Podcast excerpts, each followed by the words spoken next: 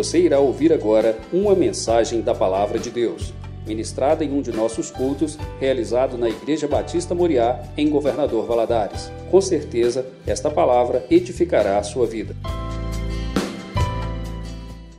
Boa noite, irmãos, a paz do Senhor, amém?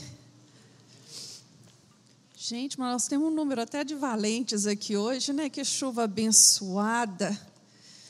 Glória a Deus, porque Deus tem cuidado de nós. Eu quero te convidar a abrir a sua Bíblia no livro de Lucas, no capítulo 15. Nós vamos ler uma, uma das parábolas que Jesus vai, vai proferir né, neste capítulo 15, a partir do versículo 11. A palavra de Deus nos fala assim: Jesus continuou. Certo homem tinha dois filhos. O mais moço deles disse ao pai: Pai, me dai, dai-me a parte da herança que me pertence. E o pai repartiu os bens entre os dois. Poucos dias depois, o filho mais novo, ajuntando tudo, partiu para uma terra distante e ali desperdiçou os seus bens, vivendo irresponsavelmente.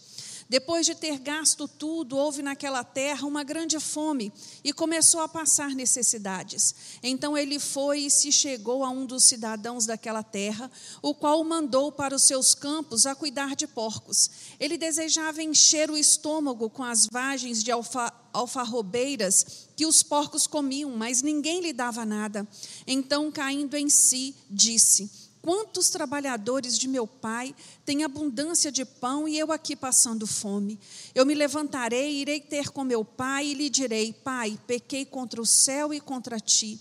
Já não sou digno de ser chamado teu filho. Trata-me como um dos teus trabalhadores. Então, levantando-se, foi para seu pai. Quando ainda estava longe, viu seu pai e se moveu de íntima compaixão e correndo o abraçou e o beijou. O filho lhe disse: Pai, pequei contra o céu e perante ti, já não sou digno de ser chamado teu filho. O pai, porém, disse aos seus servos: Trazei depressa a melhor roupa, vestiu com ela e ponde-lhe um anel na mão e sandálias nos pés. Trazei o bezerro gordo e matai-o, comamos e alegremo-nos Pois este meu filho estava morto e reviveu, tinha se perdido e foi achado, e começaram a festejar. Até aí. Feche os seus olhos agora. Vamos orar mais uma vez, pedir ao Senhor que Ele fale conosco, que aquilo que Ele tem para ministrar nessa noite, o nosso coração receba, do nome de Jesus. Meu Deus, nós te louvamos, Senhor, e te damos graças por estarmos na tua casa. Muito obrigado, Deus, porque apesar da chuva conseguimos chegar. Eu quero te louvar por aqueles que estão nos assistindo agora. Senhor, fala no coração de cada um dos teus filhos. Ministra, Senhor, na nossa mente. Nos dê entendimento do teu querer e da tua vontade para a nossa vida nesta noite. Meu Deus, me ajuda, me capacita. Eu de mim mesmo eu não tenho nada para oferecer, mas que o teu Santo Espírito possa falar através de mim e falar comigo também nesta noite. É o que eu te peço, no nome de Jesus. Amém. Você pode se assentar. O capítulo 15 do livro de Lucas, ele traz registrado três parábolas. A parábola da ovelha perdida, a parábola da dracma perdida e do filho pródigo. Essas três parábolas, elas falam de valor o valor de amar, o valor de cuidar, o valor de encontrar. Jesus usa exemplos do cotidiano, do dia a dia daquele povo, para poder ilustrar e se fazer entender. E nesta parábola do filho pródigo, nós vemos aqui é, é, é, algo muito importante e pertinente para nós, porque ela vai nos falar do valor que há nas nossas escolhas, do preço que nós temos que pagar pelas escolhas erradas que fazemos na vida. E esse preço, na maioria das vezes, não é um preço pequeno, não é um preço baixo. E aqui, e hoje eu, eu preparando essa palavra, eu estava lendo um artigo e me chamou muita atenção porque o autor do artigo ele, ele trouxe o exemplo de uma letra de uma música que fez muito sucesso no ano de 2001. Não sei se vocês, algum de vocês já ouviram falar, o título da música era Epitáfio. Ele vai falar de que se ele tivesse tido tempo, ele tinha amado mais, ele tinha olhado mais o pôr do sol, ele tinha visto mais o sol nascer, ele tinha se preocupado menos, ele teria feito coisas que aos olhos parecem simples, mas que tinham um grande valor. E ali no final da vida ele vai reconhecer que não teve esse, esse entendimento. E o coro da letra dessa música que me chamou a atenção, que faz que diz assim: o acaso vai me proteger enquanto eu andar distraído. Isso é uma mentira. Porque o acaso não protege ninguém. E andar nessa vida distraído é cilada. Nós temos que estar o tempo todo conscientes, cientes das nossas decisões e das nossas escolhas, dos nossos, do nosso posicionamento. Hoje, o que mais a gente ouve são pessoas dizerem assim: ah, se eu pudesse voltar no tempo. Ah, se eu tivesse a oportunidade de escolher errado. Ah, se eu pudesse ter feito diferente. Algum de nós temos esta habilidade de voltar atrás? De, de, de, de, modificar as escolhas que fizemos no passado? E esse passado, ele tanto pode ser como um passado mais distante, de anos, como o passado de minutos. Nós temos que estar atento às nossas decisões e às nossas escolhas, porque a cada uma delas nós vamos ser cobrados de um preço. Nós vamos ser cobrados de um valor. Você quer saber de uma coisa, por exemplo, quando eu me decido a casar, eu tenho um preço a pagar aí, ou não? Um preço de fidelidade, um preço de compromisso, um preço de amar o meu cônjuge. Porque senão, se eu não estiver disposto a pagar este preço, eu não vou ficar casado. Quando eu decido ter filhos, eu tenho um preço a ser pago aí. Qual é o preço que eu escolho pagar quando eu decido ter filhos? Educar os meus filhos, ser presente, proteger, cuidar, direcionar no caminho que ele precisa caminhar. Ninguém tem filho e deixa ele se criar sozinho. Aliás, o ser humano é o que mais precisa de cuidado. Quantos anos nós precisamos cuidar de um filho para que ele possa cuidar dele mesmo? Até a fase adulta. Até a fase adulta. Então, nós temos que ter esse, isso em mente e entender que a maioria dos meus problemas, a maioria das minhas dificuldades são resultados das minhas más escolhas, das minhas más decisões. E o mais triste disso é que eu sei que escolhi errado, mas a culpa nunca é minha. A culpa é sempre do outro. O que nós vemos hoje são pessoas vivendo um escapismo psicológico, aonde elas culpam todo mundo menos trazem para si a responsabilidade das suas escolhas. Ela culpa a política, ela culpa o governo, ela culpa a economia, ela culpa seu professor, ela culpa a sociedade, e ali ela vai buscando culpados para os seus erros, para suas para os seus fracassos, para as suas frustrações, mas nunca olha para si e diz assim: eu errei. Eu não deveria ter feito desta forma. O que eu posso fazer para consertar? E esse escapismo e essa, e essa postura de culpar o outro é algo que nós herdamos lá do jardim do Éden. Quando nós vamos no livro de Gênesis, no capítulo 3, nós vamos encontrar um diálogo que chama muito a minha atenção. A partir do versículo 12, a palavra de Deus diz que Deus estava procurando por Adão e Adão estava escondido. E aí Deus pergunta o que, que estava acontecendo, o que ele havia feito.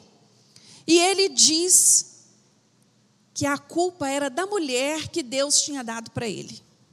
Ele não diz o que aconteceu.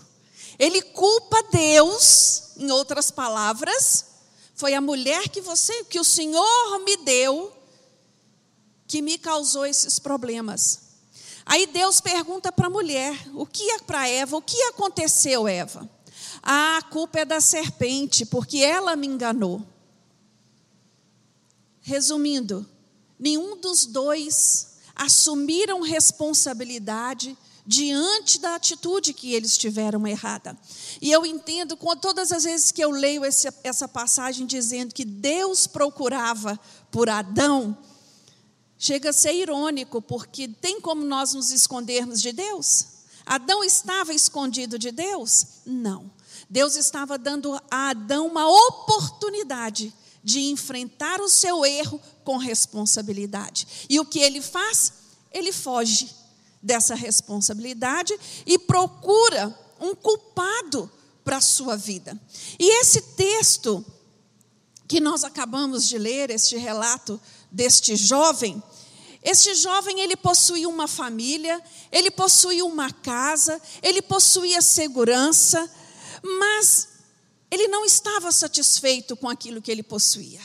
Por algum motivo, que a Bíblia, né, no relato aqui, não nos traz, ele, ele decide sair de casa. Ele decide pedir a parte dele na herança. E ele decide gastar tudo aquilo que o pai dele o deu de uma maneira promíscua. Porque é assim que a Bíblia relata. Ele, largou, ele gastou com bebedeira, com prostituição, ele gastou sem responsabilidade. E a gente, quando olha para esta, esta palavra, para esta parábola, eu fico, eu fico pensando que muitos de nós somos atraídos, somos seduzidos pelo mundo, como este jovem foi, como este homem foi. E, e, e, essa sedução pelos atrativos do mundo, elas não acontecem assim instantaneamente. É algo sutil, é algo que vai devagar. Nos atrai uma coisinha hoje, nos atrai outra amanhã, e quando nós percebemos, nós estamos afastados do Pai, nós estamos longe da casa do Pai. E o que é mais triste, nós estamos abrindo mão da herança do Pai, que é a salvação e a vida eterna. Muitos têm vivido isso hoje, trocando algo mais precioso, que foi pago por um preço muito alto ali na cruz do Calvário, trocando a sua salvação e a sua eternidade por um prato de lentilha, ou pior, como este jovem aqui, por uma lavagem o alimento de porco. O relato que nós lemos aqui, se você prestou atenção, ele desejava comer o que os porcos comiam e não podia. Ele desejava. E ali você vê algo que, que, que nos chama muita atenção, porque este homem toma uma decisão tão errada e uma foi chamando a outra. A cada atitude que ele foi tomando, ele foi afundando mais no buraco em que ele se encontrava. E é isso que acontece conosco. Todas as vezes que tomamos uma atitude erroneamente, esta atitude, essa decisão, essa escolha nos habilita a tomar outras piores. A palavra de Deus nos fala sobre isso lá no Salmo 42, no versículo 7. Que um abismo chama outro abismo. O que, que quer dizer isso? Que um pecado vai atraindo para outro pecado. Vai nos chamando. Você prega uma mentira aqui, uma coisa boba. Mas para você não ser desmascarado, você vai criando todo um contexto e a coisa só vai complicando. E ela só vai enrolando. E quando você percebe, você está todo enlaçado em algo que a princípio parecia pequeno. Este rapaz, a princípio, parecia que o que ele queria era de direito dele. É meu direito ter a minha parte agora. É meu direito fazer da minha parte o que eu quero agora. Mas ele foi precipitado, ele foi tolo, ele foi imaturo, porque ele não estava preparado para isso. Ele não estava preparado para receber, para administrar, para fazer, para tomar posse desta herança.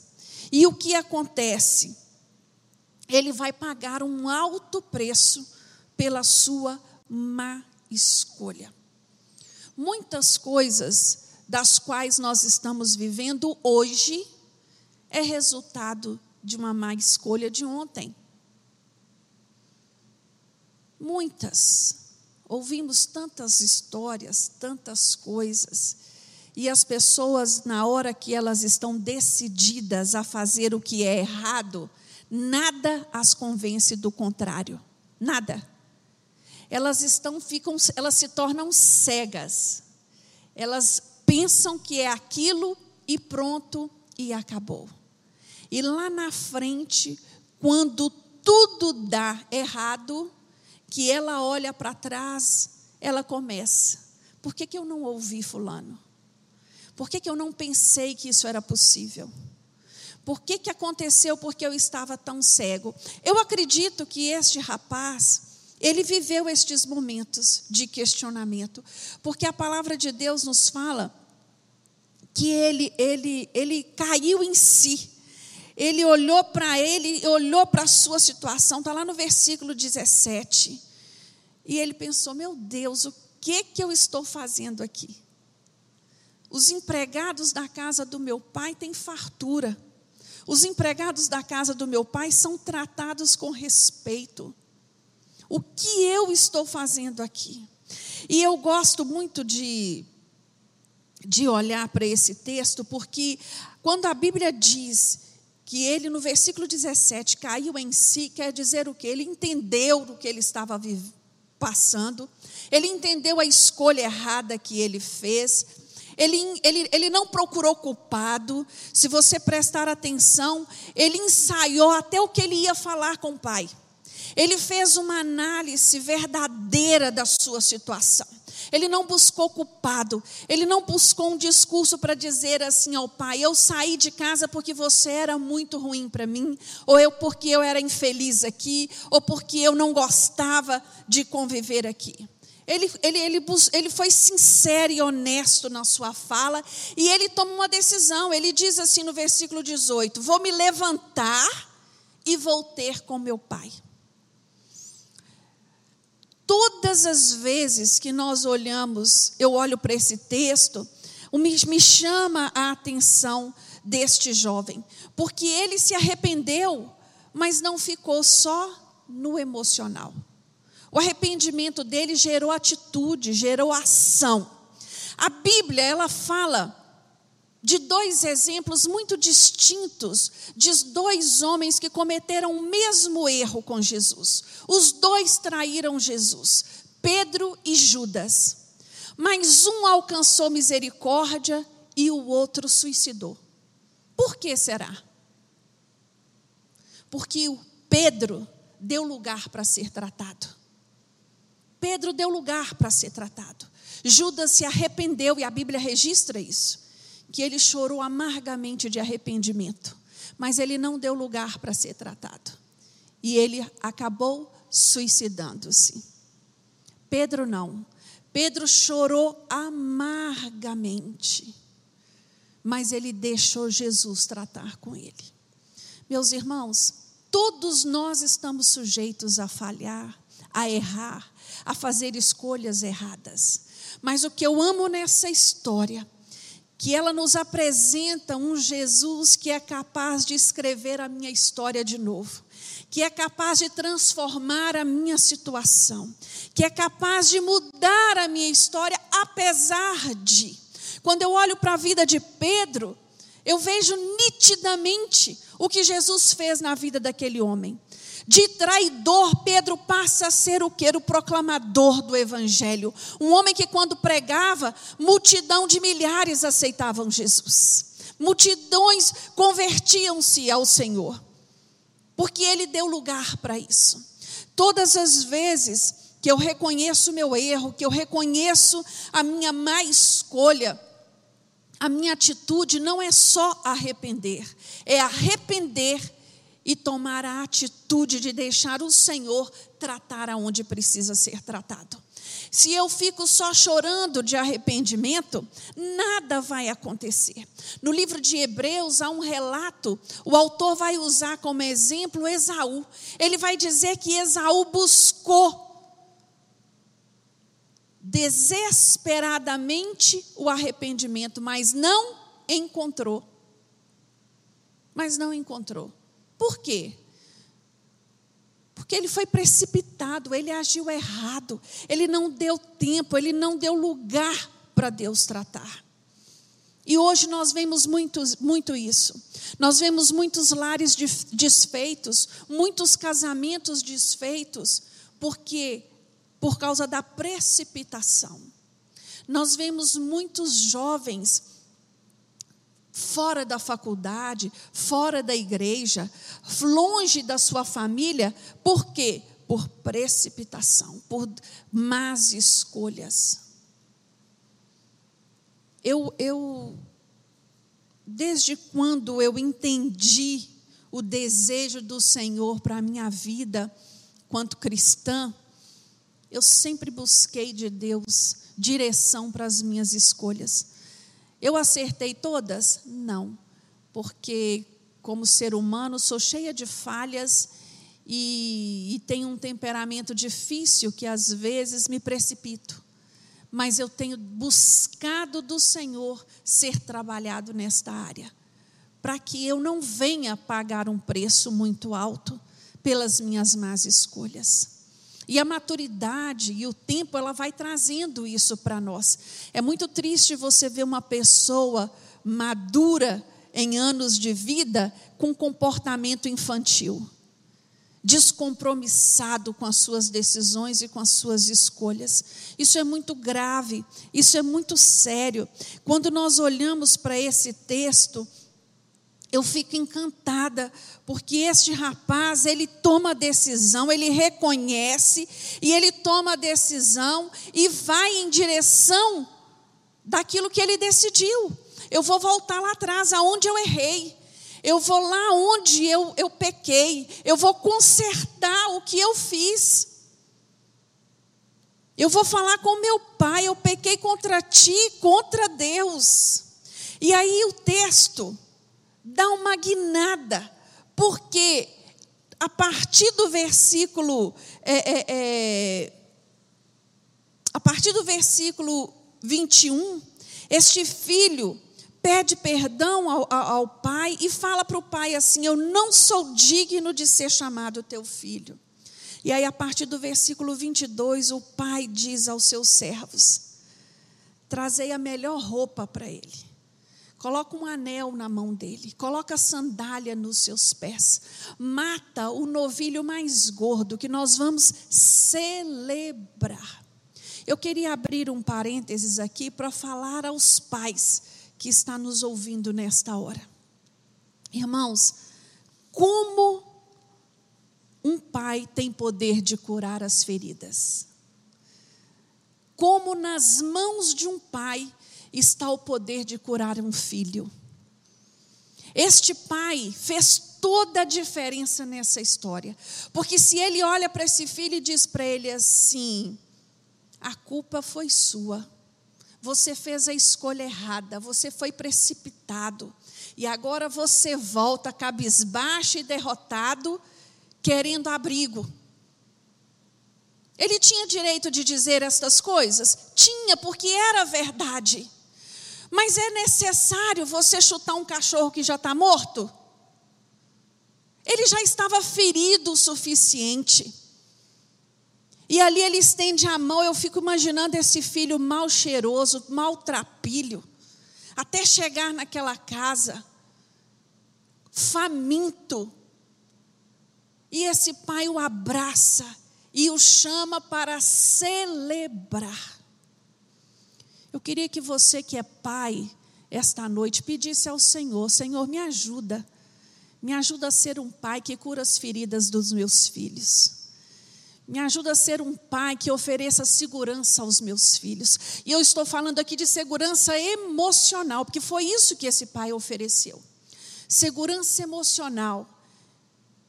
Esse filho, ele nenhum momento ele pensou, eu vou voltar à casa do meu pai e eu corro o risco de ser rejeitado por ele. Ele conhecia o pai que ele tinha.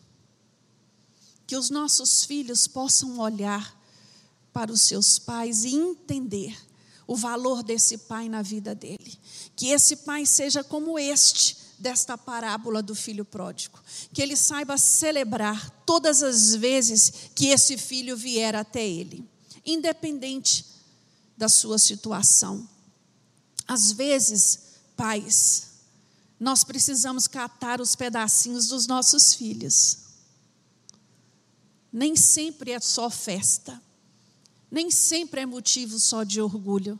Nossos filhos fazem más escolhas e às vezes precisam de nós ali para ajuntar os caquinhos. Que você esteja preparado e pense muito a respeito disso. Então, voltando aqui ao arrependimento deste rapaz, seguido de atitude, o que a palavra de Deus fala para mim e para você esta noite é que arrependimento sem ação não vale nada. Eu posso ficar emocionalmente arrasado pelo que eu fiz. Mas e aí, o que, eu vou fazer a respeito?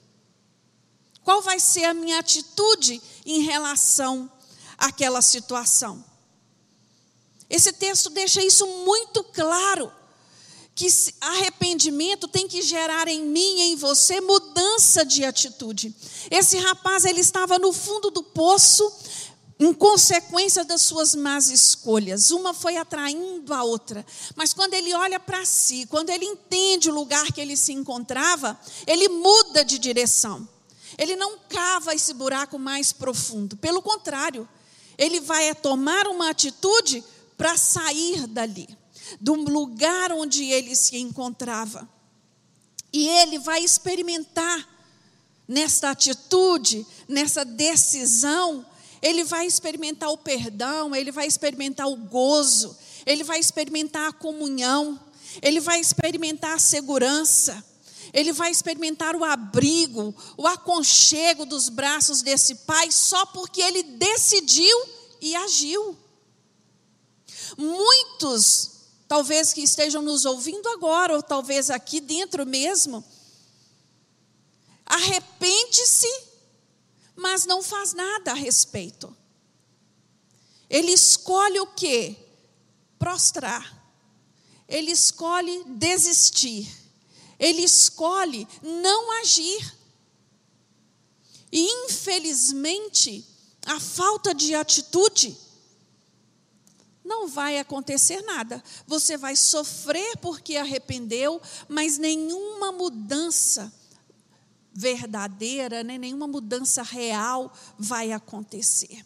Eu entendo que todas as vezes que nós nos deparamos com uma escolha, com um reconhecimento né, de uma escolha errada, todas as vezes que eu olho de uma maneira verdadeira para as minhas escolhas, para a minha vida, eu sou chamado a tomar uma atitude e uma decisão de mudança. Vai ser sempre assim. E é lindo porque Jesus, ele está sempre disposto a estender a mão a cada um de nós e dizer aqui: vamos, vamos zerar a conta, vamos começar de novo, vamos mudar esta história, vamos mudar esta situação. Foi isso que Jesus fez com Pedro. Jesus fala para Pedro: Pedro, você me ama? Claro, Jesus, que eu te amo. Jesus, Pedro, Jesus repete: Pedro, você me ama? Três vezes Jesus perguntou a Pedro se ele o amava. Não porque ele duvidasse do amor de Pedro, mas ele queria que Pedro se perdoasse. Ele queria que Pedro entendesse que ele também o amava, independente daquilo que havia acontecido. Tem muita gente longe da casa do Pai nos dias de hoje, longe da igreja do Senhor, porque tem arrependimento, mas não tem atitude. Muitas pessoas que conhecem a Jesus vivendo uma vida de atoledo, sabe, nos vícios, na mentira, na prostituição, olha para si, chora de arrependimento, mas não toma atitude. Não, não avalia de uma maneira verdadeira a própria situação. E eu penso que o Senhor, Ele olha para essas pessoas e chora, porque um alto preço foi pago pela vida de cada um de nós. E o que o Senhor espera de mim e de você é que nós a todo tempo decidamos por ter um relacionamento mais próximo com Deus. Que a todo tempo a nossa escolha seja relacionar com a nossa família de uma maneira verdadeira. O núcleo familiar, quem estabeleceu ele foi o Senhor.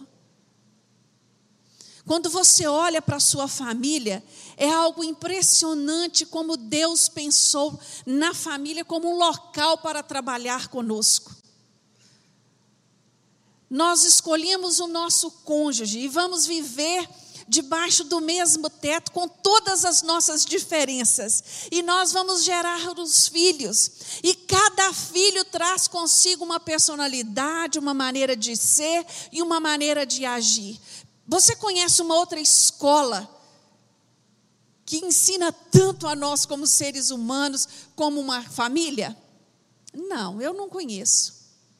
E ali nós vamos trabalhando a nossa paciência, o nosso amor, a nossa compreensão. Nós devemos trazer conosco sempre o valor que há na família. Às vezes eu escuto mães, pais dizerem assim: ah, eu, eu já desisti do meu filho, eu não, não dou conta mais. Nenhum pai, nenhuma mãe pode desistir do seu filho. Nós temos que pagar preço de oração pelos nossos filhos. Ninguém ora pelo um filho como uma mãe ou como um pai. Ninguém. Você pode pedir oração a todos a todos os seus amigos, a todos que você conhece, mas ninguém vai pagar um preço pela vida do seu filho como você mesmo. Ninguém, porque é, é só você que entende essa necessidade. Esse texto nos chama a decidir, a fazer diferente. A fazer diferente. Se do jeito que eu venho fazendo até aqui não tem surtido o efeito que eu espero, Está na hora de fazer diferente. Como a palavra de Deus me ensina a fazer. Eu tenho que falar diferente. Este filho chega diante deste pai e fala para ele: Eu não sou digno de ser chamado seu filho. E a atitude desse pai é uma atitude de amor, de perdão, esse pai está feliz porque ele não tinha notícia desse filho, e ele vai dizer: aquele que estava morto reviveu, aquele que estava perdido foi encontrado. Imagina nessa fala a dor de sofrimento que era desse pai, todos os dias, deitar e levantar de manhã sem saber aonde o filho mais moço dele estava. E ele decide o que? Celebrar. Ele decide festejar esse retorno. Ele decide fazer diferente. Talvez por via de regra seria culpar o filho, acusá-lo dos seus erros. Mas ele decide falar diferente, ele decide fazer diferente. Irmãos, o maior a maior bússola, o parâmetro, direção para nossas atitudes está aqui na palavra de Deus. Quando eu me intitulo cristão, eu estou assumindo que eu me pareço com Cristo. E eu tenho que sempre trazer na minha mente: será que era assim que Jesus iria fazer? Será que seria dessa forma que Jesus iria agir? Aí você pode dizer assim: ah, mas Jesus é Jesus, Jesus é o Filho de Deus, Jesus tinha superpoderes. Não, meu irmão, minha irmã. Jesus se fez homem para mostrar a mim e a você que cada decisão que ele tomou, que cada escolha que ele fez em lidar com o homem, é possível a mim também. É possível a você também.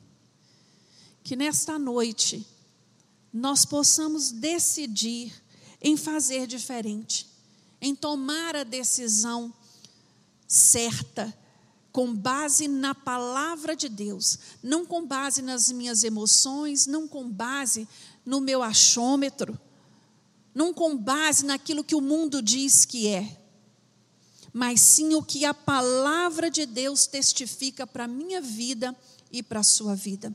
Eu gostaria de te convidar a ficar de pé, que você fechasse os seus olhos agora e pedisse ao Senhor: Senhor, me ajuda, me ajuda nas decisões que eu tenho para tomar, me ajuda, Senhor, a fazer certo, me ajuda a fazer as escolhas corretas.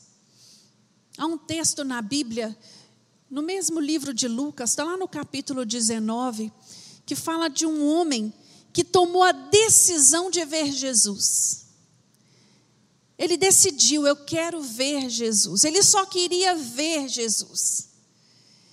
E quando ele ficou sabendo que Jesus ia passar ali por perto onde ele estava, ele sobe numa árvore. E lá de cima, ele tenta avistar Jesus. A decisão dele era só ver. Mas naquele dia ele foi encontrado por Jesus. Jesus olha para aquele homem e fala para ele: desce daí, que hoje eu estarei contigo na tua casa. Hoje vou cear contigo na sua casa. Que nós possamos ter essa decisão todos os dias na nossa vida. Que a nossa decisão seja por Jesus todos os dias na nossa vida. Coloca a mão no seu coração agora e fala com o Senhor: Senhor, me ajuda. Me ajuda nas minhas decisões, nas minhas escolhas. Senhor meu Deus, nós nos encontramos aqui necessitados do, da tua direção. Necessitados, Deus, de fazer diferente. Muitos de nós temos agido da mesma forma por tanto tempo que acreditamos ser a verdade, ser o certo. Mas a tua palavra nos diz nesta noite, Senhor, que nós devemos olhar sempre para Jesus, buscar o exemplo de Jesus, que possamos, Senhor, fazer como este pai fez ao encontrar com o filho, que nós possamos celebrar, Senhor, com os nossos, celebrar com, no, com a nossa família, celebrar com os nossos irmãos, celebrar, Deus, a vida que o Senhor tem nos dado e nos concedido.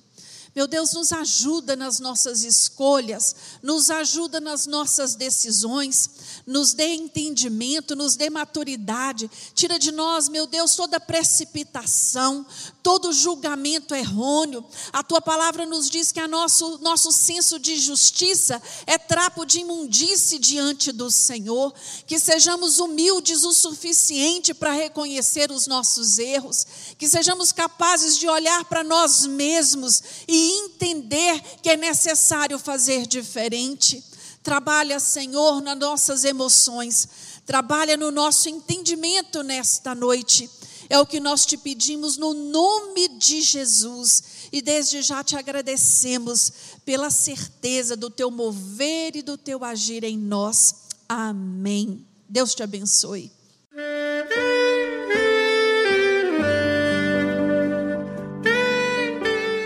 Querido amigo, Deus se interessa por você. Ele conhece as circunstâncias atuais da sua vida. Não hesite em buscá-lo. Em Jeremias 33, versículo 3, ele nos diz: Clama a mim e responder-te-ei, e anunciar-te-ei coisas grandes e ocultas que não sabes. Esperamos que a mensagem ouvida tenha falado ao seu coração e que você e sua família sejam abençoados pelo Senhor Jesus.